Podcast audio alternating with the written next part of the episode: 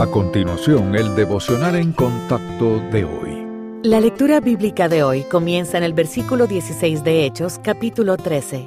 Entonces Pablo, levantándose, hecha señal de silencio con la mano, dijo, Varones israelitas, y los que teméis a Dios, oíd. El Dios de este pueblo de Israel escogió a nuestros padres, y enalteció al pueblo, siendo ellos extranjeros en tierra de Egipto, y con brazo levantado los sacó de ella y por un tiempo como de cuarenta años los soportó en el desierto. Y habiendo destruido siete naciones en la tierra de Canaán, les dio en herencia su territorio. Después, como por cuatrocientos cincuenta años, les dio jueces hasta el profeta Samuel. Luego pidieron rey, y Dios les dio a Saúl, hijo de Cis, varón de la tribu de Benjamín, por cuarenta años. Quitado éste les levantó por rey a David, de quien dio también testimonio diciendo, He hallado a David, hijo de Isaí, varón conforme a mi corazón, quien hará todo lo que yo quiero.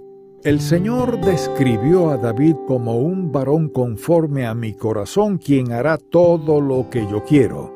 ¿No le gustaría que dijera lo mismo de usted?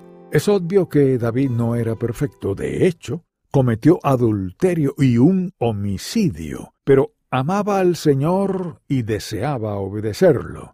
Lo que lo distinguía era la prioridad que daba a su relación con el Padre Celestial. David se deleitaba en conocer al Señor y lo buscaba con ahínco. Declaró que el amor de Dios era mejor que la vida y se comprometió a alabarlo todos sus días. Meditaba en su palabra y en su naturaleza y a menudo clamaba a él con oraciones de desesperación, dependencia y confianza. Cualesquiera que fueran sus circunstancias, procuraba verlas desde una perspectiva centrada en el Padre Celestial. La única manera de ser una persona conforme al corazón de Dios es recibir un nuevo corazón, y eso es justo lo que ocurre en la salvación. Si usted es cristiano, tiene todo lo que necesita para cultivar un corazón que busque al Señor.